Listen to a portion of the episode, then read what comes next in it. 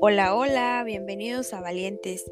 Hoy está conmigo una mujer extraordinaria, eh, de estas mujeres que valiente le queda grande la palabra por todo el aprendizaje que nos deja y que nos va a enseñar, porque hoy nos va a dar una cátedra de, de muchos términos que a lo mejor desconocemos, pero es un honor que esté hoy conmigo.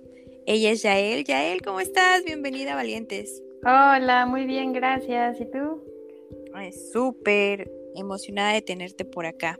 A ver, Yael, preséntate, cuéntanos un poquito de ti, qué haces, cuáles son tus hobbies, soltera, casada. Pues primero, muchas gracias por tenerme.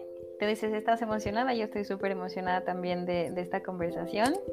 Eh, te cuento de mí un poquito de qué hago, soy emprendedora, estoy sacando adelante dos proyectos muy padres uno y el otro es trabajando con mi familia. Ellos son agentes de seguros desde hace muchísimos años y yo pensé que nunca iba a trabajar con ellos, pero me estoy involucrando en pasar la agencia a la tercera generación. La empezó mi abuelito hace 52 años y pues ahorita nosotros pasamos a la tercera. Eh, hobbies. Me fascina viajar, me encantan los idiomas, conocer idiomas nuevos, culturas nuevas, gente nueva, Em, me gusta la yoga y practico tai chi también y qigong. qigong. Eh, me encantan las manualidades.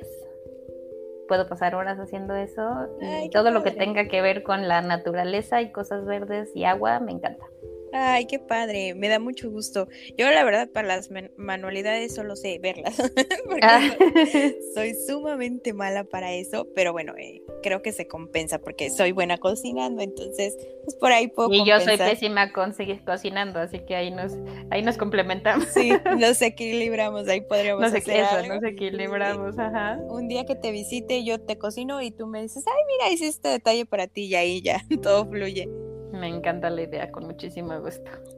Bueno, ya él está aquí para hablarnos de un tema pues tabú de cierta manera, pero que eh, últimamente ha sonado bastante. Viene también ella a abrir su corazón y a demostrarnos que el amor se puede manifestar de diferentes maneras. Viene a reconstruir un poco esta ideología de tener pareja y que solo es una pareja o que solo podemos estar enamorados una vez o de una persona. Así que este tema está súper interesante porque vamos a hablar un poco del poliamor y la bisexualidad. A ver, cuéntanos un poco de cómo llega este tema a tu vida. Pues empezó hace a lo mejor como 10 años, 10, 11 años, que Em, estaba platicando con un amigo, ni siquiera sé cómo llegó a la conversación, pero me empezó a contar que él tenía una hermana que estaba casada, pero que la hermana vivía en una casa y el esposo vivía en otra casa y estaban juntos, solamente cada uno tenía su espacio y pues cuando tenían ganas estaban en el mismo lugar y cuando no, cada uno estaba en su lugar. Y a mí se me quedaron así como los ojos, dije, ¿cómo puede ser? Una pareja casada tiene que vivir juntos en el mismo lugar, ¿no? Ajá, claro. Y, y, esa fue la primera vez que yo empecé a escuchar algo sobre una forma diferente de llevar una relación. Ahí se empiezan a romper estos estereotipos que tenías de eh, una pareja. De una pareja, sí. Y entonces, em, ¿cómo empieza tu vida sexual, cómo empiezas a descubrirte, cómo empiezas a decir, esto sí quiero, esto no quiero, esto a lo mejor sí me gusta, esto no me gusta. Pues mira, a partir de esa conversación que tuve con él, me despertó como una curiosidad enorme por conocer más sobre diferentes formas de, de las relaciones y empecé a descubrir lo que era el poliamor y empecé a leer más sobre eso y decía, wow, es que esto me identifico muchísimo, esto me suena súper bien, a mí me gustaría poder vivir de esa manera, ¿no? Eh, no sé si saben lo que es el poliamor o quieren que les cuente un poquito. Cuéntanos un poquito qué defines por poliamor y cómo se introduce en tu vida. El poliamor yo lo entiendo como la capacidad de una persona de sentir amor por más de una persona, o sea, no solo una pareja, sino tener varias personas con las que por las que sienta amor. Eh, no necesariamente tiene que tener expresión sexual, puede o no, pero no es necesario. Pero la clave es que si sí va a haber, bueno, tanto si sí va a haber como si no va a haber eh, expresión sexual, el hecho de que ese sentimiento que sea para más de una persona o esa expresión esté consensuado por todas las personas involucradas. O sea, a diferencia de, no sé si, si sabemos que es súper común en la sociedad el típico de ponerse el cuerno, me pusieron el cuerno, se metió con otra o me meto así. La idea del poliamor es que no hay por qué hacer nada a las, a las espaldas de nadie más, sino que todos estén, eh, pues, al tanto de lo que se desea hacer, que haya un consenso, que estén de acuerdo y que todas las personas hacerse responsables, estén dispuestas a hacerse responsables de sus emociones. De, pues de esta situación, ¿no? O sea, de si yo me pongo celosa, sí lo voy a platicar contigo, pero en vez de voltear y echártelo en cara y decirte eres un yo que sé que yo soy responsable de decir esto es lo que estoy sintiendo yo, porque lo estoy sintiendo, queda despierta en mí y hacer el trabajo interno para manejar las emociones. Entonces, yo diría que básicamente esos son los como los elementos más importantes del poliamor, el consenso, la responsabilidad de las emociones y, y pues la honestidad y transparencia con todas las partes. Claro, aquí también hay que dejar un punto clave que es que el poliamor no es para todos. O sea, si tú eres una persona que no has trabajado tus emociones, insegura, el poliamor te va a desatar un caos mental y, sexual y todo. Definitivamente, y ya me tocó. me tocó más de una vez, o sea, con, personas con las que la conversación y la, incluso la relación surgió a partir de querer explorar el poliamor y de ellos mostrar un interés y una disposición a vivirlo de esa manera, pero que realmente no estaban listos y no lo pudieron manejar. O sea, justo lo que acabas de plantear ahorita es un escenario que yo viví. Y, mm, aquí me entra la duda, ¿cómo reconstruyes esta idea? Porque, mm, bueno, en muchos, en mucho tiempo nos han enseñado que el amor tiene que doler, el amor tiene que ser sufrido, esta idea donde el amor eh, es fidelidad para siempre, donde no se rompen las relaciones. Entonces, supongo que tú venías de una familia tradicional y cómo reconstruyes estas ideas en tu cabeza. O sea, dices, no, pues voy a cambiar para lo que a mí me gusta completamente cierto que, rompe con muchos paradigmas y, y eh, ¿cómo, ¿cómo, es esa transición. Lo que pasa es que yo empecé pues ya hace varios años a, a cuestionarme las cosas que yo creía y vivía, si realmente las vivía así o las creía así porque estaban en convicción, o sea, era una convicción genuina o es porque lo, por, lo que me habían enseñado. Y entonces, por ejemplo, una de las cosas ahorita que mencionaste de la fidelidad para siempre, una de las cosas que habla el poliamor es que, o sea, hay una, hay un, una definición de que fidelidad es que no vas a estar con ninguna otra persona y si estás con otra persona, pues le estás siendo infiel a tu pareja. Y lo que el poliamor plantea es, si tú tienes un acuerdo con tu pareja en el que saben que pueden estar con otras personas y hay, y hay pues consenso, no estás siendo infiel, no estás rompiendo ningún acuerdo. O sea, la infidelidad ocurre en el momento en el que se rompe un acuerdo. Si el acuerdo de nos vamos a hacer tú y yo para siempre, solo y nadie más y no verás a nadie más, y de pronto te metes con alguien más, pues sí es infidelidad. Pero si el acuerdo que ustedes crean es uno abierto, en donde eso es una opción en su relación, entonces realmente no es infidelidad, es pura transparencia y se está manteniendo un acuerdo que se había creado, solo es un acuerdo distinto al que la, mayor, la mayoría de la, de la sociedad lleva, ¿no? Exacto. Y aquí en este punto, ¿hasta qué momento transgredes la relación del poliamor? Supongo que ha habido ocasiones donde la otra persona ya pues, no siente em, un, sentimiento de amor hacia ti o hacia la otra persona y, se rompe ahí la relación. Pues eh, hay, dos, hay dos respuestas a lo que me acabas de preguntar. La primera es que en la forma de pensar del poliamor, eh, ninguna relación se rompe, lo que le llaman es que transiciona a lo mejor solían ser como una relación, o sea, por ejemplo, una relación, yo estuve casada antes y, y ahorita ya no estoy con mi esposo, pero sí, bueno, con mi ex esposo, pero, o sea, no, no se se podría decir, si él estuviera de acuerdo a esta mentalidad, obviamente, cosa que no lo está, se podría decir que no necesariamente nuestra relación se rompió, sino transicionó de ser una relación de pareja y de persona con la que vas a pasar el resto de tu vida con ella y con la que construyes una familia y todo eso, transicionó a ser una relación a lo mejor amistosa, eh, con, o sea, que se mantienen los puntos positivos de la relación, aunque las cosas quedan difíciles, ya no estén, ya no, no, no sé si me estoy explicando. Sí, claro, pasa a ser tu compa, tu amigo, tu... Sí. Sí, algo, o sea, algo más... Mm, pues más relajado, ¿no? O sea, es, es, una relación pues más sencilla que una amorosa, ¿no? Porque ya ahí ya cada uno está por su lado, pero pues siguen teniendo este vínculo de amistad. Pero que curiosamente otra de las cosas, y que a mí me costó mucho trabajo aceptar esto con el tiempo, aunque la relación cambiara al estilo, como dices, más tipo amistad o compas, el amor que se siente por la persona no cambia. O sea, el amor que yo siento por él no cambia, que no lo exprese, que no iba con él, que no hable con él y todo eso. No quiere decir que no estemos juntos, que a lo mejor hayan habido cosas no favorables en la relación. No cambia el hecho de que todavía lo amo como persona. Ok, ok, eso, eso me queda más claro. Y aquí viene el momento de cha cha chan. ¿Cómo sales al mundo y dices, pues acépteme como soy y sorry si no lo quieren, no lo quieren aceptar, pero pues no voy a cambiar mis decisiones? No fue tan fácil. eh, Supongo.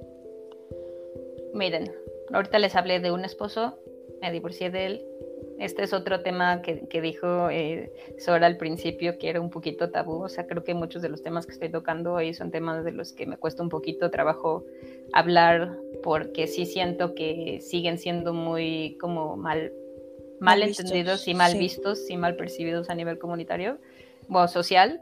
Eh, yo estuve casada dos veces. Y cuando conocí, o sea, me divorcié el primero, cuando conocí el segundo, yo ya había empezado a conocer el poliamor, recién empezamos, yo le dije que quería que pudiéramos tener esa apertura, o sea, yo le dije, sabemos que los niveles o que, que los porcentajes o la posibilidad de que de infidelidad o que le llaman de que alguien se vaya con otra persona son muy altas. Y le dije, y yo quiero que si en algún momento o tú o yo conociéramos otra persona, pudiéramos hablar al respecto y no tuviéramos que hacerlo a las espaldas.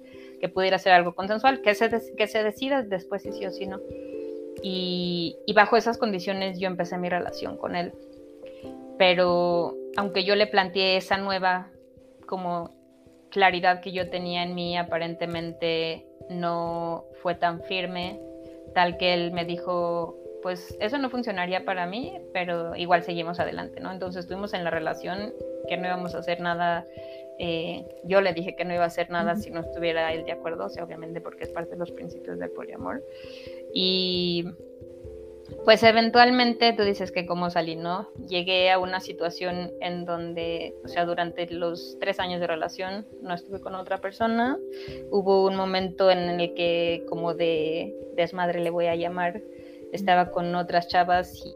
¿Alguien quiere dar un beso? Y yo dije, pues adelante. Y... el, único, ahí este, el acuerdo. El acuerdo que tenía con él en ese momento sí lo rompí pero pues tuve, pasó eso, fue un segundo con la chava, pero igual lo hablé con él después y pues le dije, o sea, esto es un tema que llevábamos hablando tiempo.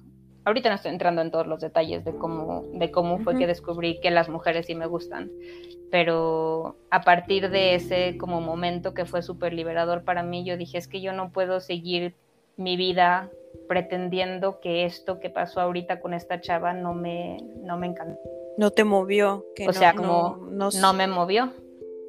Ajá, como tú te diste cuenta que era más del desmadre, de decir, ah, pues en, en el momento al calor de, de, la fiesta, no sé cómo haya pasado, pues se dio y hay otras personas que ahí lo dejan, pero para ti fue una revelación de lo que realmente sentías.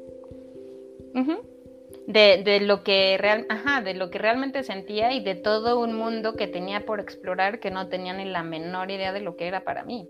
O sea, porque si eh, me preguntaste hace un ratito que si yo desde chiquita sabía, yo no tenía ni la menor idea por la comunidad en la que yo crecí, eh, que es una comunidad pues cerrada, chica y de mente un poquito cerrada, yo ni siquiera me permití nunca la posibilidad de considerar que yo pudiera tener alguna identidad sexual diferente, porque era de que, ah, oye, ¿ya te enteraste que él es gay? Oye, ya sabes, y hablaban de esas personas, entonces como que yo decía, jamás quisiera yo ser el centro de la conversación, y entonces nunca me lo permití.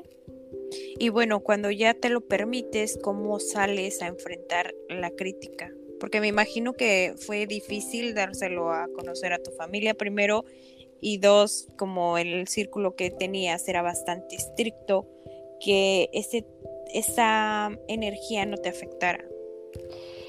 Pues la verdad me considero muy, muy, muy afortunada en este sentido. Yo soy, hablé de una comunidad, soy eh, yo soy judía y dentro de la comunidad judía mexicana existe una organización justo para apoyo a la comunidad LGBTQ. Ah, oye, qué padre. Que se llama Gimel. Y entonces cuando yo me descubrí, o sea, después de ese momento que yo me descubrí, me acerqué con ellos a platicar y curiosamente... Eh, una persona, la, encargada de, los, de apoyo a los papás de esa organización era una amiga de familia, de cuando éramos chiquitos. Y, y pues con ella entonces sentí la confianza inmediatamente y ella me ofreció hablar con mis papás. Y entonces hicieron una reunión ella con mi, con mi mamá, con mi abuelita y con mi papá por otro lado. Resulta que mi familia, o sea, mi mamá y mi abuelita lo, lo pudieron recibir y entender mucho mejor.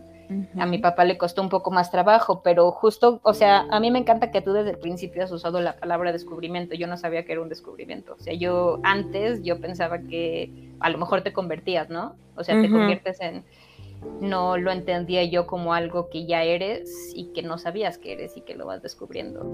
Y el hecho de que se lo hayan presentado a mi familia de esa manera y que ellas hayan sido tan comprensivas de que es un descubrimiento, un, un capricho, por ejemplo, me permitió a, mí ser mucho más amorosa conmigo también al, haberlo descubierto. Sí, claro, porque ya estás por este proceso de decir, bueno, ahora me gusta esto, como dices, descubro estos sentimientos y estas emociones nuevas, y ahora pues tienes eh, este problema, ¿no? De decírselos y también de aceptar tu nueva personalidad, tu nueva forma de ver la vida y los costos que eso implicaba también, porque el aceptar que el costo de eso era perder mi matrimonio, pues sí estaba pesado. Porque fuera de, o sea, fuera de este aspecto, realmente en general era una muy, muy buena relación. Entonces, también el, darme cuenta de los costos, pero como, pero el, el elegir ponerme a mí primero y a mi felicidad primero, pues sí fue algo un poquito difícil. ¿En algún momento sentiste las miradas sobre ti, sentiste el señalamiento de decir, ay, mira, esta chica ahora está haciendo esto, ¿no? Este tipo de comentarios eh, pasivo-agresivos también que suceden mucho en nuestra sociedad. Mira, gracias a Dios nunca he tenido comentarios negativos.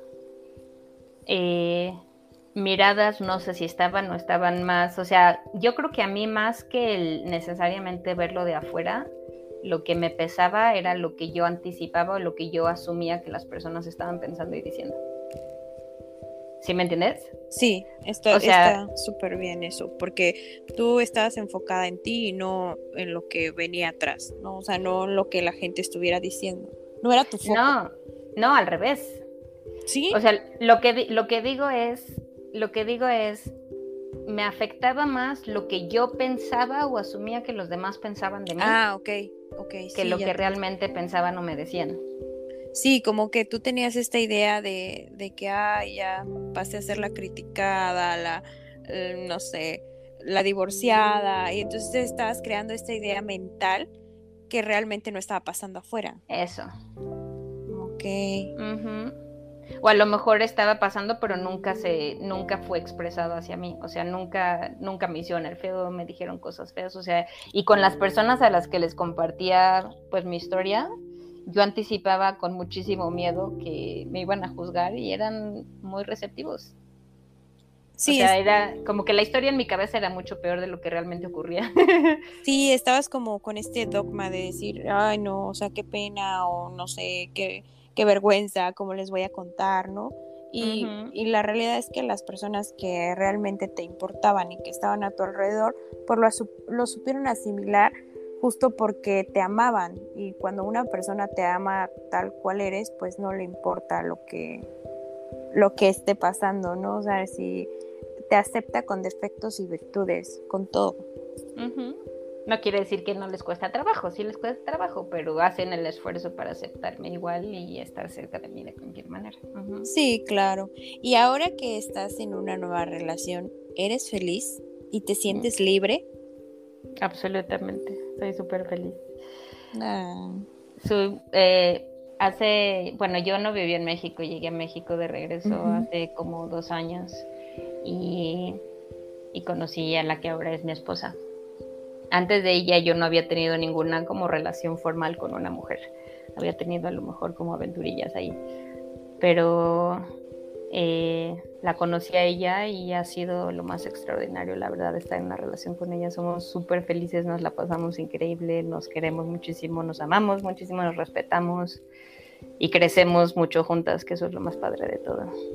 Oye, qué padre. A este momento que las dos están juntas, ¿tú crees que valió la pena el sacrificio, si lo puedes llamar sacrificio, de decir, sí, y esto me gusta y lo voy a defender y voy a aceptar y voy a luchar por ser feliz. Sí, totalmente. Totalmente, porque si no, si no hubiera hecho todo eso, o sea, independientemente de que ella es lo máximo, si no hubiera como tomado esa postura, hubiera vivido reprimida y yo le llamo no alineada conmigo, o sea, como mi propósito de vida últimamente, en los últimos cinco años, se ha convertido en vivir completamente alineada con lo que funciona para mí, con lo que es importante para mí y no con lo que el mundo me quiere enseñar que debería de ser. Entonces, si yo no hubiera peleado eso, tendría esa como batalla interna constantemente de estoy viviendo una realidad, pero no es realmente quien yo soy, yo no es realmente lo que estoy, pues lo que quiero, ¿no? Exacto, y entonces la pregunta, si eres feliz, sería pues un rotundo no, ¿no? O sea, vivo, como en mi cajita, pero realmente no soy feliz. Aunque es curioso, déjame decirte acá que yo hago una distinción entre la palabra feliz y plena. Ah, ok. Sí, Porque yo pienso que feliz sí era también antes con mis parejas. O sea, nunca fui infeliz, no fueron, no era miserable. Pero hay una diferencia entre ser feliz y ser plena. Claro, sí, ahora estás como eh, en completa integración. Te sientes más plena que cuando estabas anteriormente con tus otras parejas. si, si tuvieras la oportunidad de retroceder en el tiempo, ¿qué cambiarías? ¿O qué, qué pasaría por tu mente cambiar? Hacer el challenge de decir, híjole, tengo una varita mágica y esto, esto y esto podría cambiar. Em, vamos a pensarlo. Si lo vemos desde el punto de vista eventos que sucedieron, no creo que cambiaría nada, porque, porque creo que es gracias a todos ellos que he logrado construirme como la persona que soy hoy. Exacto. O sea, siento que cada uno de esos elementos tuvo un peso y, o contribuyó a que yo pueda estar tan, tan completa y tan plena en este momento. Lo que sí me gustaría, lo que sí cambiaría sería este. Creo que me gustaría aprender, me, hubiera gustado aprender a aceptar todas las emociones como parte de mí y no como algo de lo que me tengo que deshacer porque no me gusta desde hace muchos años. Sí, fíjate que eso, eso pasa muchísimo, que nos enseñan a no sentir, ¿no? Te das cuenta desde que eres niña, te dicen, no llores, no pidas, no exijas, no hagas, las niñas buenas se sientan así, eh, las niñas tienen que saber hacer esto, eh, los niños no lloran, cosas así, muy, muy puntuales. Sí, entonces el aprender que no te tienes que deshacer, o sea, que cualquier emoción que surja eh, es simplemente parte de ti y, puedes aprender a recibirla y aceptarla y simplemente no permite, o sea, puedes aprender a manejarlas, ¿no? Y, que no te limiten, que no te controlen, pero no quiere decir que te tienes que deshacer de ellas. Creo que eso es lo principal que me hubiera gustado cambiar o que hubiera, que hubiera cambiado desde hace muchos años si, hubiera, si pudiera regresar en el tiempo. Mm, hoy nos has dado una cátedra de poliamor, de, de, cambiar esta percepción tal vez que podemos tener de las relaciones y que todo pensamiento es válido y aceptable y siempre se debe de tomar con respeto.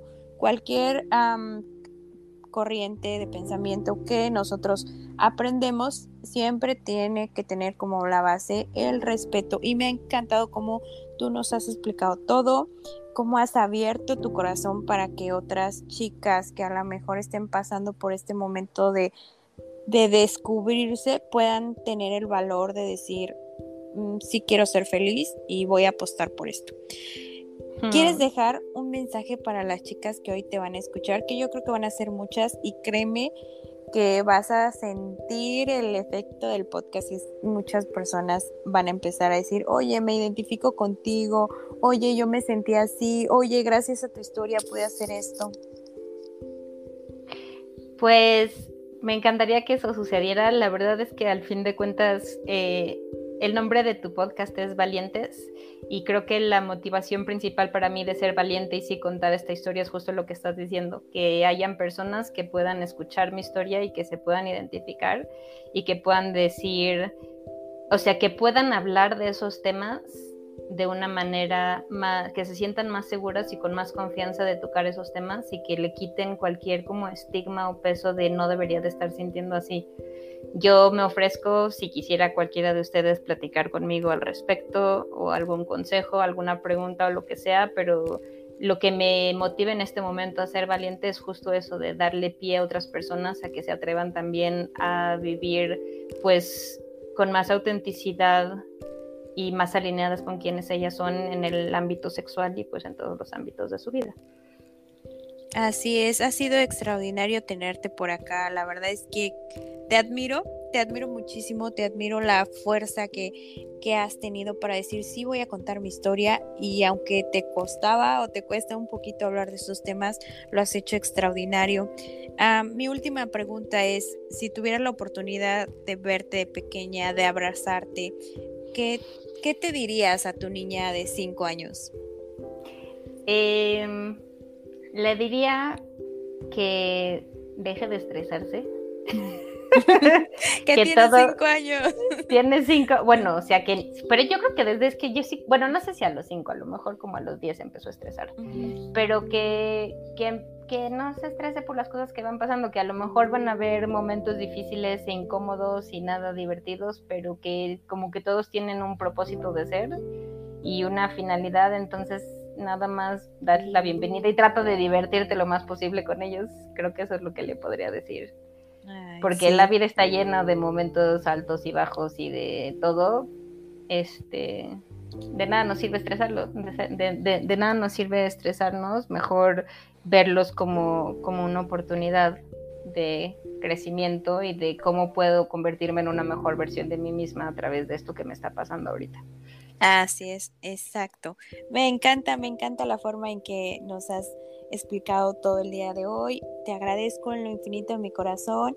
Como ya te lo dije, eres increíble y te lo repito. Eh, eres extraordinaria, eres valiente y eres un parteaguas para otras chicas que, que están pasando por esta situación. Ojalá muchas se identifiquen contigo y también te agradezco el apoyo que les das para que te contacten. Así que no tengo más que decir que gracias y que tengas bonita noche. Muchísimas gracias a ti y gracias por todo lo que haces, por todas nosotras las mujeres, que nos des este espacio, que nos des tanta generosidad, tanto empoderamiento en tus conversaciones y todo. Eres una, una persona increíble tú también. Mil gracias por todo. Te mando un abrazo enorme. Bye bye. Igualmente, bye.